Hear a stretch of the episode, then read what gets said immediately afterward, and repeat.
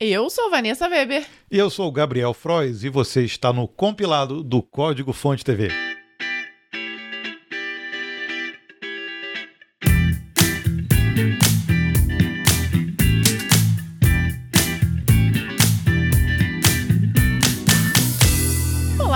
Seja muito bem-vindo à edição número 43 do compilado, que contempla aí um compilado de notícias sobre o mundo da programação dos dias 29 de janeiro até o dia 4 de fevereiro. Acredite se quiser, já estamos em fevereiro.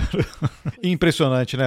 2022 já está voando. E nós compilamos, como a Vanessa disse, várias notícias super interessantes que aconteceram essa semana, que eu acho que você vai curtir bastante. Tá preparado? Você tá preparada? Preparadíssima. Bora para as notícias.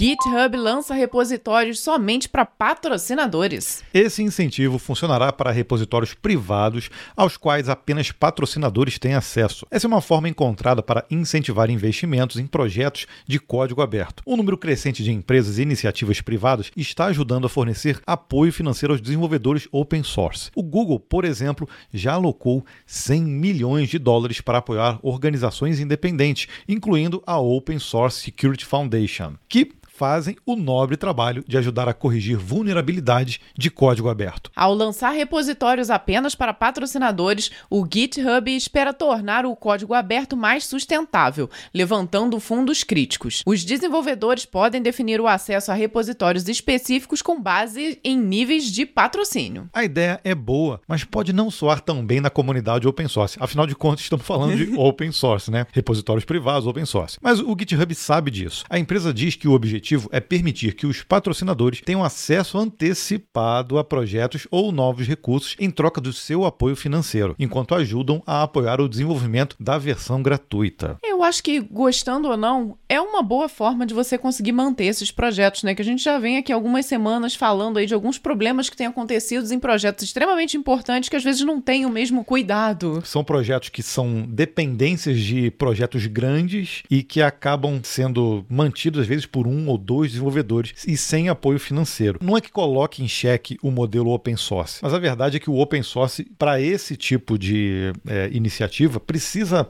evoluir também não é verdade? Então eu não desgosto dessa iniciativa, mas não tenho dúvida que vai dar uma arranhada assim na comunidade. Isso aí é verdade.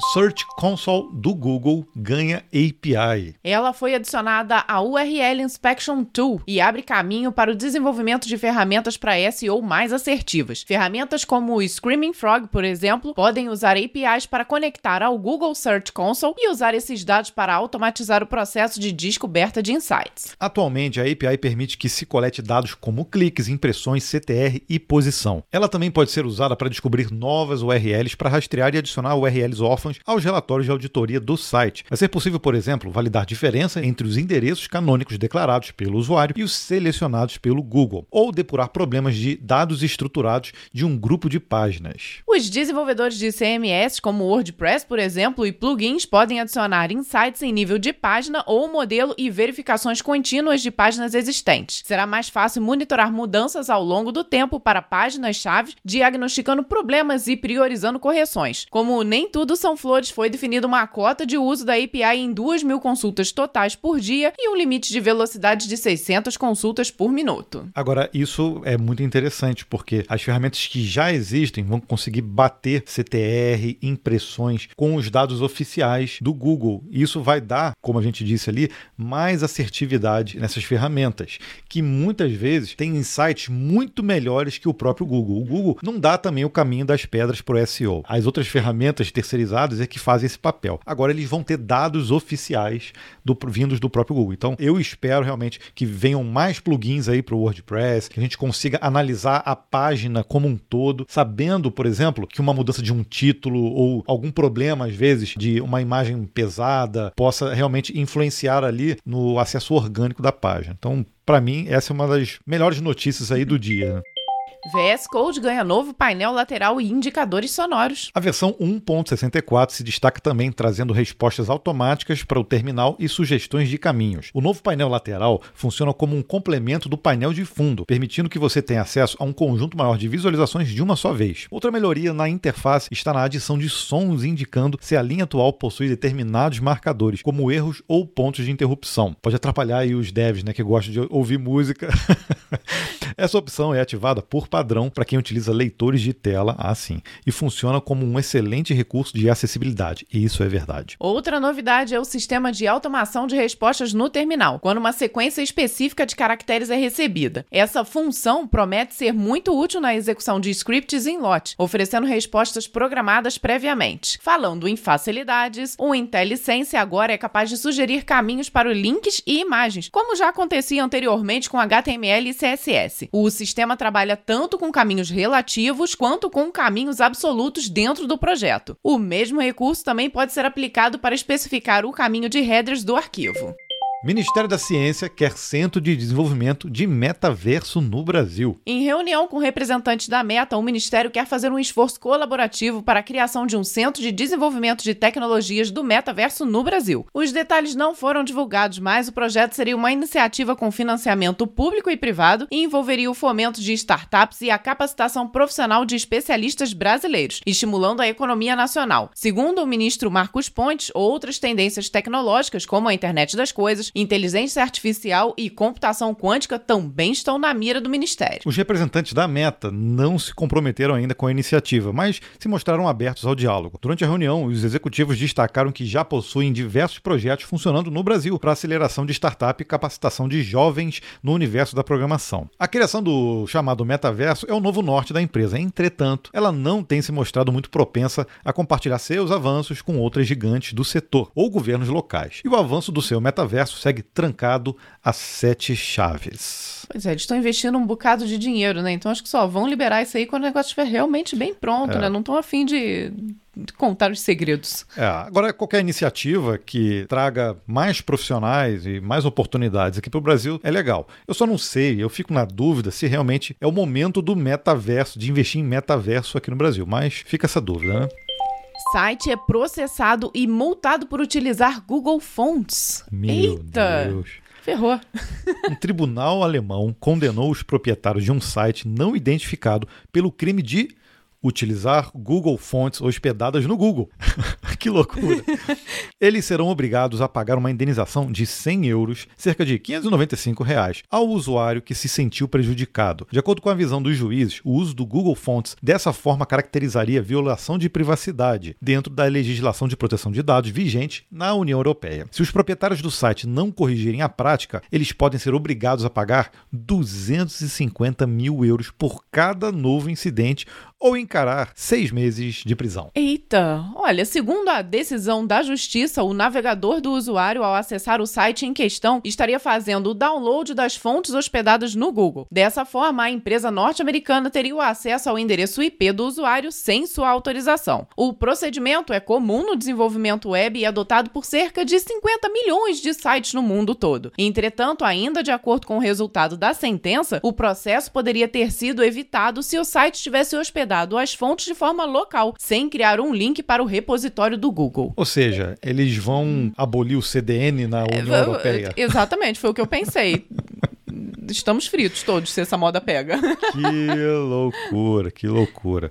Nada eu não declarar, tenho que falar. Nada a declarar encontradas falhas críticas de segurança em 75% dos containers. Uma pesquisa realizada pela empresa de segurança eletrônica Sysdig descobriu que 75% dos containers em ambientes de produção apresentam vulnerabilidades preocupantes, do nível alto ao mesmo ao nível crítico. Essas brechas seriam resultados de práticas erradas e pressa de entrega das soluções, abrindo espaço para ações de atacantes. Ainda segundo a Sysdig, Esse seria um momento de transição para containers, quando eles deixam de ser uma solução exclusiva de especialistas que entendem do risco e passam a ser uma ferramenta popularizada às pressas e empregada por equipes despreparadas. O maior perturbador do relatório apresentado pela Sysdig é que todas as vulnerabilidades encontradas são brechas pelas quais já existem soluções no mercado. O levantamento conclui que as empresas preferem correr os riscos em prol de uma maior agilidade na entrega. A situação está tão grave que a empresa encontrou containers abertos para acesso público em 36% dos casos analisados. Nesses cenários, qualquer um sem nenhum nível de privilégio poderia ter acesso a dados armazenados na nuvem. Em outra parte do relatório, constatou-se que 27% dos usuários tinham acesso ao root sem necessidade, a maioria sem múltiplos fatores de autenticação. O que eu posso dizer é que, poxa, se existem ferramentas, por exemplo, como o Docker Hub, que lá se utiliza imagens oficiais, a ideia então é tentar sempre utilizar esses repositórios de imagens, não criar Quer dizer, é, é possível criar os seus próprios, mas nesse caso, até por exemplo, para dar acesso ao root, eu acho estranho, porque geralmente as imagens oficiais elas já, já vêm configuradas até para não te dar a, acesso ao root total. Você uhum. é, já tem ali os privilégios setados. Então, poxa, é meio estranho ouvir esse tipo de relatório, né? É, eu acho que eles até é, pontuaram bem o problema, né? Que são pessoas que estão começando a utilizar e talvez não saibam desses recursos que até facilitam a vida, né? É, a,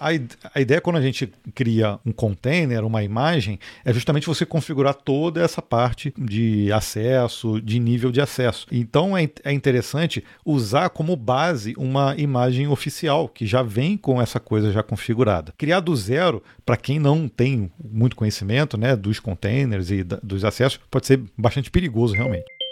Inteligência artificial da DeepMind se torna capaz de desenvolver códigos profissionais. A DeepMind, que é uma subsidiária da Google, garante ter criado uma inteligência artificial capaz de desenvolver código-fonte com a mesma eficácia de um profissional médio. O algoritmo teria participado de um desafio de desenvolvimento contra competidores humanos e conquistado uma posição no meio da classificação. Ainda não é o melhor programador do mercado, mas o sistema está aprendendo a cada dia. Essa é a primeira vez que uma inteligência artificial obtém resultados aceitáveis nesse tipo de competição. Uma AI capaz de programar não é algo inédito e temos aí o GitHub Copilot da rival OpenAI para nos maravilhar. Porém, a DeepMind acredita ter dado um passo além. Nas palavras da empresa, modelos.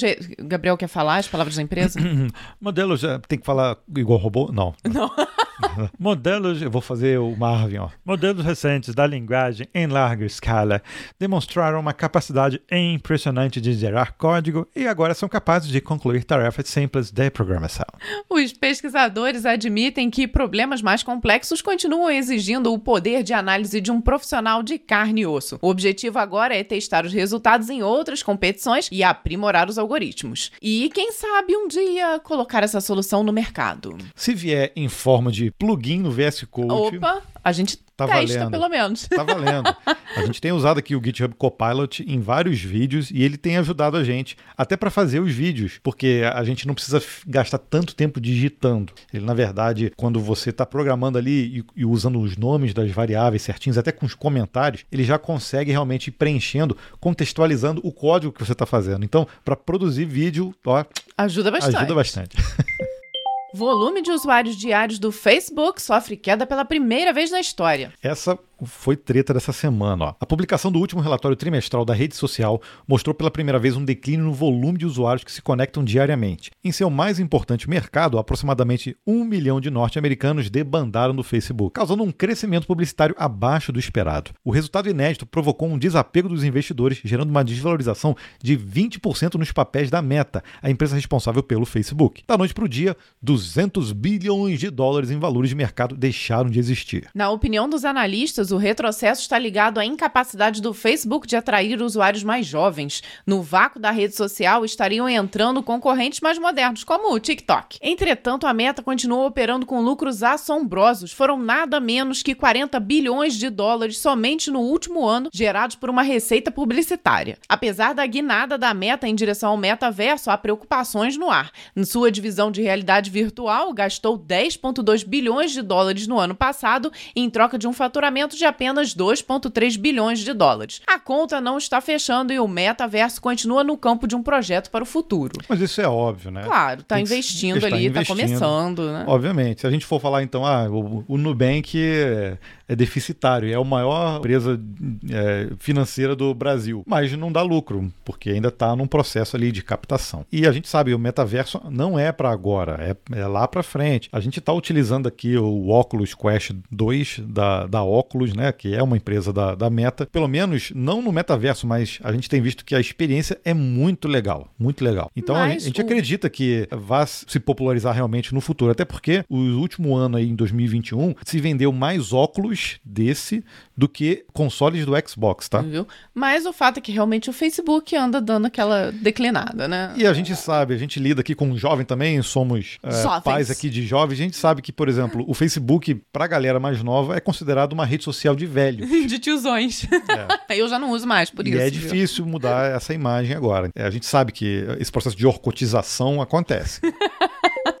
Cloudflare lança programa de recompensas para quem encontrar bugs. A Cloudflare acaba de se juntar à lista de empresas que vai pagar recompensas para qualquer pesquisador que encontrar vulnerabilidades de segurança. Essa já é a terceira iniciativa da empresa nesse sentido. O primeiro Bug Bounty Program da empresa foi lançado em 2014, não oferecia compensação financeira e gerou mais de mil relatórios, porém menos de 13% deles eram válidos. Em 2018, a Cloudflare iniciou um programa fechado para parceiros, com recompensas. Através desse segundo programa, a empresa chegou a distribuir mais de 200 mil dólares por denúncias concretas. Agora, a Cloudflare abriu o mesmo programa para o grande público. Rushil Sa, acho que é isso, engenheiro de segurança de produtos da Cloudflare, declarou: Acreditamos que as recompensas de bugs são uma parte vital da caixa de ferramentas de todas as equipes de segurança e temos trabalhado duro para melhorar e expandir nosso programa privado de recompensas de bugs nos últimos anos. A Cloudflare se comprometeu a oferecer ferramentas e até um ambiente de testes para os caçadores de bugs. De acordo com a tabela divulgada, um relatório de vulnerabilidade pode render entre 100 a 3 mil dólares, proporcional à severidade severidade da falha descoberta. E a Cloudflare é uma dessas empresas que foi comendo pelas beiradas assim, ah, DNS, hum. é, cache, CDN, firewall, isso aqui. Hoje a gente, ela tem até um, um sistema de hospedagem de páginas também para fazer continuous delivery, continuous integration. Eu tentei usar, deu ruim, tá? Eu não consegui usar direito, mas eu já vi gente usando e disse que realmente funciona bem, mas no meu caso não funcionou. Então a Cloudflare é uma dessas empresas de nuvem, né? Que inovou. É, a gente nunca imaginaria que dava para inovar com DNS, mas dá para fazer muita coisa realmente. É muito importante esse tipo de programa.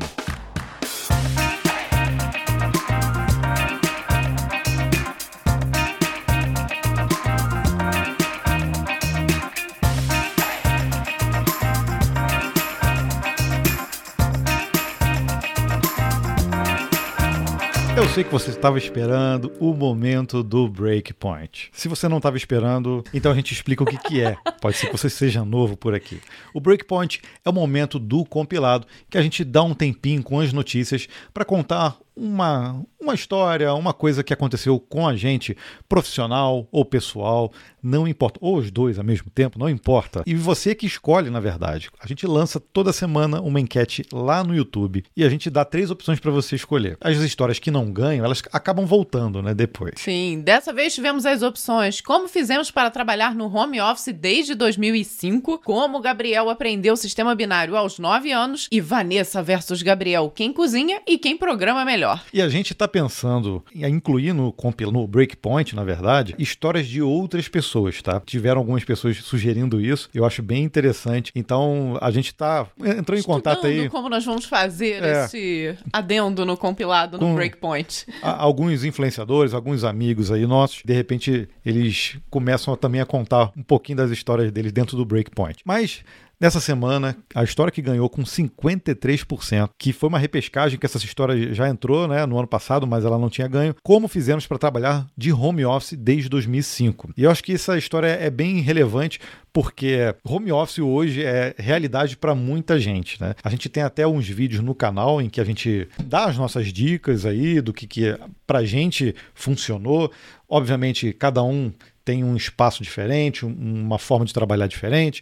Então, pode ser que algumas dicas não valham para todo mundo. Agora, lá atrás, quando a gente decidiu abrir a nossa empresa, nós abrimos em 2001 e a gente decidiu, na verdade, abrir um escritório em 2005. Até então, a gente trabalhava de home office e nós tínhamos nossos empregos formais. E o nosso escritório em casa era o lugar onde, sei lá, a gente tinha uma redezinha ali com dois computadores. A gente, a gente não tinha, era muito de jogar, né? Mas a gente sempre tinha não, aquela mas coisa. Mas tinha, tinha alguns projetos já paralelos que a gente sempre manteve. É. Na época, a gente fazia também muitos trabalhos para a faculdade, também era muito comum a gente passar ali o tempo gastando em, em soluções de programação para a faculdade. O home office, assim, oficialmente veio quando eu, principalmente, passei a trabalhar full time na nossa empresa. Isso. Então, eu abandonei o meu trabalho formal com carteira assinada e vim atender os nossos clientes. E num primeiro momento, para mim foi bem difícil aceitar, né? É, é, isso, era bem isso, estranho. Isso em 2005. Apesar da gente já ter o escritório em casa, não era o nosso trabalho ali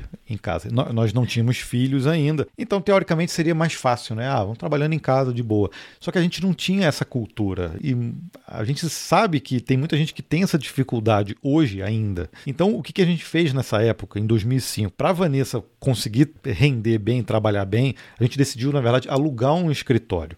Então, mesmo que a Vanessa ficasse sozinha, ou né, se a gente até precisasse também colocar mais pessoas trabalhando conosco, então a gente alugou um escritório perto da nossa casa na época, no nosso apartamento, né? A gente morava num apartamento, justamente para a Vanessa ter ali o espaço de trabalho. Ó, tô saindo de casa, aquela coisa bem. Bem formal, formal. né? Estou indo para o trabalho. É. E, e, o fato é que me ajudou, né? Então acho que aquilo dali me deu um, aquele estalo, onde eu principalmente percebi que eu estava trabalhando para a minha empresa, né? Então acho que tem essa diferença também. Não, não era simplesmente o home office, era o trabalho autônomo, né? Era trabalhar para nós mesmos na nossa, na nossa empresa. Então ter esse escritório foi fundamental e ele durou pouquíssimo tempo, né, Gabriel? Não chegamos a ter nem um ano de escritório. Não, mas foi o suficiente, eu acho que para mudar. Foi. Porque depois que a gente acabou decidindo tirar o escritório, porque a gente começou a construir a nossa casa e a gente viu que, poxa, o que a gente conseguia aqui é, diminuir de despesa vai ajudar na obra, né?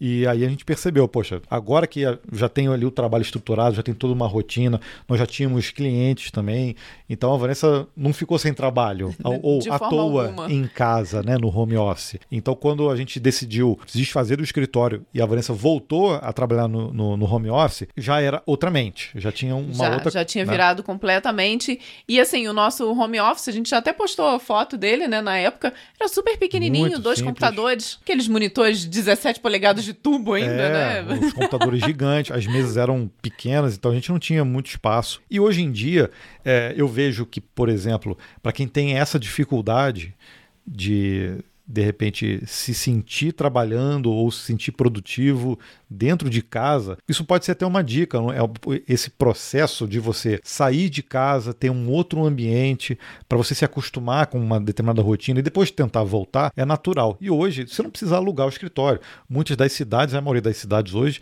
tem ali uh, escritórios, né, salas, os coworks, os né, coworks, que ajudam muito que você pode alugar por um tempo, paga uma mensalidade ou por diária, né, por hora. É um processo que pode ajudar também nessa coisa, porque é muita coisa mental também. É mental, exatamente. Você vê, para mim foi um estalo. Eu falo que foi o clique que realmente virou o meu pensamento, né? De parecia que eu estava em casa e depois não, eu realmente estou no meu home office, é. estou trabalhando aqui para mim dentro da minha própria casa. E mesmo hoje, por exemplo, Vou falar por mim, tá? A gente tem um escritório todo montadinho, com cara de empresa. Estão vendo, né? É. Quem e, nos assiste. E não são todas as tarefas, por exemplo, que eu me sinto à vontade aqui. Então, para fazer leituras de artigos e outras coisas, estudar, até assistir vídeo, eu não curto muito ficar aqui no computador sentado, parado, parece que eu não estou fazendo nada. Então, eu prefiro muitas vezes pegar o laptop e ir para um outro lugar, ou no, pelo próprio celular, às vezes para você escrever. É, é bom mudar os ares de vez em quando, porque isso também te dá alguns insights diferentes. Então, é uma coisa que até já comentei com a Vanessa, de vez em quando, por exemplo, até para a gente sair, porque às vezes o vizinho que faz muita obra, tem muito barulho, muita gente dentro de casa aqui. Então, para a gente ir para um coworking, por exemplo, para, sei lá, definir algumas coisas que a gente precisa definir e que a gente está protelando, vamos para um coworking, a gente fica ali um dia e de repente a gente, né? Foca, às vezes, em uma determinada uma... tarefa, é. em um determinado assunto que precisa ser resolvido. Então, ajuda, né? São artifícios aí que nós utilizamos aqui e que sugerimos que você utilize também. Então, essa foi a nossa história lá em 2005, quando a gente decidiu sair do home office, porque não estava sendo produtivo, montamos um escritório e depois voltamos para o home office. Que é muito produtivo até hoje. que aí sim é produtivo. Então, a gente hoje está completamente focado, né? A gente tem todo assim um já uma cultura realmente e uma cabeça voltada para o trabalho dentro do home office. Então, é isso. Espero que você tenha curtido essa história do Breakpoint e não se esqueça que Semana que vem tá lá na enquete, na aba comunidade, dentro do nosso canal do YouTube, para você escolher a próxima história do Breakpoint.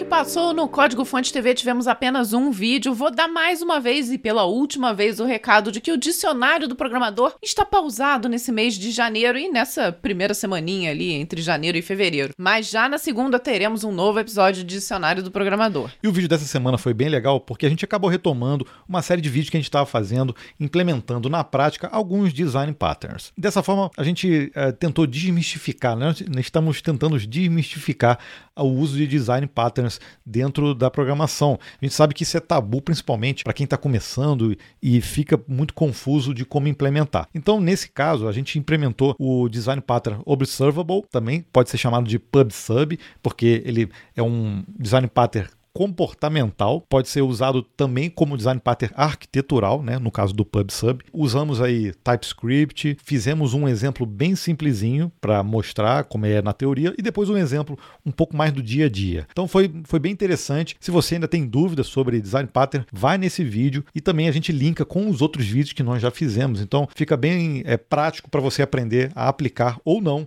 alguns desses designs. Separamos aqui, como sempre, alguns comentários dessa última semana. O primeiro foi justamente nesse vídeo que o Gabriel acabou de citar, do Eliel. Obrigado, Gabriel e Ivan, por sempre trazerem vídeos incríveis. Comecei a estudar programação e tô amando, mesmo tendo biologia, segurança do trabalho e farmácia no currículo. Está sendo muito gratificante. Muito obrigado, Eliel. Geralmente quem chama a Vanessa de Ivan é paulista, né? Sim, eu descobri que todos os paulistas têm esse. É, Evan, esse, é, tá, é um carinho, é tudo pequenininho. É tudo pequenininho. Eu, na verdade, chamo a Vanessa de Nessa, quer dizer, é. eu tiro o van. o Jonathan disse lá no, no vídeo: programar é fácil ou é difícil, né? A gente falou sobre isso. Disse o seguinte: ó, programar é difícil. As pessoas que vão pelo salário logo desistem. A verdade é que, além da complexidade, você vai trabalhar muito. Além de trabalhar muito, Jonatas, eu complementaria que é estudar muito. Então, se você é, não tem essa coisa de continuar estudando o tempo inteiro, assim, sempre, se torna mais difícil ainda. Ela é difícil no início, realmente, mas depois vai ficando um pouco mais fácil. O que você disse também, e a gente citou isso no vídeo, né? Quem vai só pelo salário e não tem uma. não gera uma afinidade com a área, acaba se arrependendo depois também, né? Ela não consegue continuar. E no dicionário do programador sobre Redis, o Bruno falou o seguinte: sempre procurei por um canal como esse, nunca encontrei um canal brasileiro, somente gringo. Bom demais, depois de ver esse vídeo de Redis, já me inscrevi. Seja bem-vindo, Bruno. Seja bem-vindo e, cara, é muito legal a gente saber e ser comparado, porque a gente sabe que alguns canais gringos são muito bons, assim, de produção. A gente está melhorando. E a Tuana Pacheco, também no dicionário, mas agora sobre o Next.js, disse: Estou participando da primeira imersão da Alura de 2022, React Next Fiquei besta de como o Next.js faz as coisas por debaixo dos panos. Realmente impressionante. Esse vídeo ajudou muito para entender um pouquinho mais sobre ele. Obrigado pelo conteúdo, vocês são demais. Obrigado, Tuana. Obrigado também ó, por você estar tá participando da imersão da Alura. Provavelmente você já aprendeu bastante coisa lá. E continue acompanhando aí o dicionário e os outros vídeos também do canal. A Gabi comentou lá na nossa foto, onde nós postamos que fizemos os 20 anos de casado. Cheguei no canal hoje. Desejo muitos mais anos de casamento para vocês e com essa união cada vez mais presente. Felicidades aos dois e observação. Estou adorando o canal. Puxa vida, seja bem-vinda também, Gabi. Muito obrigada aí pelas felicitações. E eu é... separei esse comentário justamente porque esse carrossel com a nossa comemoração dos 20 anos que eu postei lá no YouTube continua recebendo comentários pra caramba, cara, e eu tô impressionado. É um carinho gigante que vocês têm pela gente. Então, eu vou, eu vou continuar destacando aqui nos próximos, porque são muitos comentários. Se você se interessou, vai lá também na aba comunidade, que esse carrossel tá lá e você consegue ver quanto eh, carinhosos são os comentários que a gente tem recebido. E por último aqui o Rodrigo lá no dicionário de Angular disse o seguinte, ó: A metodologia de transmissão de conhecimento de vocês é assustadora. A didática conjunta de vocês é singular. Gostaria de um dicionário do programador sobre o, o novo ecossistema NGRX, incluindo NGRX Data, Store, Effects, Selectors e DevTools para o Angular 13. Mesmo com como Full Stack Min e Mern, fica difícil entender os motivos de uso num frame tão complexo como o Angular e o agora ainda mais completo. Ih, eu... cortou a mensagem. Cortei. Bom, mas entendemos ali. Primeiro, muito obrigado. A gente fica muito feliz em ser elogiado assim na nossa forma de transmitir o conhecimento, porque é algo que a gente nem sabia que existia, né? Até a gente começar a fazer os vídeos aqui. A gente foi aprendendo, estamos Vamos, aprendendo estamos ainda. aprendendo, tentamos melhorar a cada vídeo, então ficamos muito felizes. E obrigado também pela sugestão, já ficou anotado anotado, entrou lá na nossa lista infinita de temas do É. Trello. E o Angular tem muita coisa para a gente explorar ainda sobre essas tecnologias. Então, aguarde que vai ter mais conteúdo sobre isso.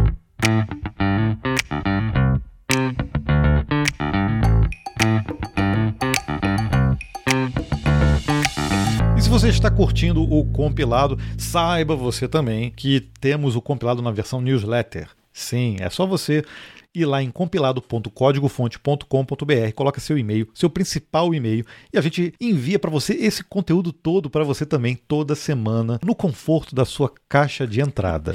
E o Gabriel me enganou, porque ele começou a falar, eu já comecei a dar tchauzinho aqui, achando que você ia justamente falar que você que nos escuta neste momento também pode nos assistir. Sim, exatamente. O compilado, ele está em formato podcast, newsletter e também em vídeo. E aí, para o vídeo, para a gente fazer um agrado para vocês, a gente tem um plano dentro do YouTube. É só você clicar em Seja Membro, você vai ver é um plano chamado Compilado. Tem também o plano CDF, mas no caso do compilado, você paga apenas R$ 1,99 por mês para ajudar esse projeto. Toda sexta aqui a gente para para a gente poder gravar esses episódios para poder lançar aos sábados, 6 horas da manhã. Esse é o nosso compromisso. O Gabriel já falou que nós somos responsáveis por te acordar no sábado às seis da manhã.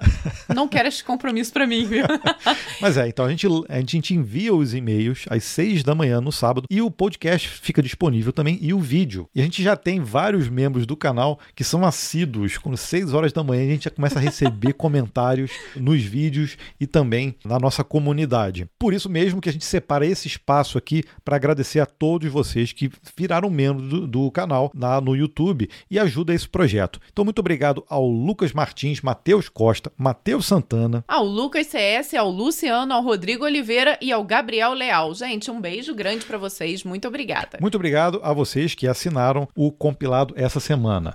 Bom, espero que você tenha curtido aí esse episódio. Te convido também a você curtir no Spotify, que agora tem essa opção de curtir. Não esqueça, se você estiver ouvindo aí em podcast, de compartilhar o episódio. Isso ajuda deveras aí ao nosso podcast a ser mais recomendado também nas plataformas. E importante é que eu esqueci. Importante é que eu esqueci. É que eu esqueci, é super importante ter esquecido, eu não faço ideia do que você ia falar, Gabriel. Não consegui ler sua mente nesse momento.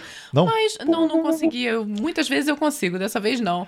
O importante é que vocês estão aqui Com a gente até o final, ouvindo com- essa baboseira uma- final aqui. A companhia maravilhosa de vocês aqui. A gente está curtindo demais esse projeto. Espero que você tenha curtido. Ah, o importante, agora eu lembrei. Lembrou? O importante é que, se você gosta, você pode ouvir também os outros episódios, porque além do Breakpoint, que tem várias histórias aí que nós já contamos, as notícias também são relevantes. As notícias não ficam tão velhas assim, né? Não é tão rapidamente, de uma né? semana para outra. Então é importante também que você se atualize também com ah, os episódios anteriores. Espero que você tenha curtido. Agora sim, e né? agora sim, então agora acho que eu li sua mente, Gabriel. Estamos chegando ao fim desse episódio. Vamos mandar um grande beijo pra vocês, que vocês tenham uma incrível semana e até semana que vem. Tchau, tchau.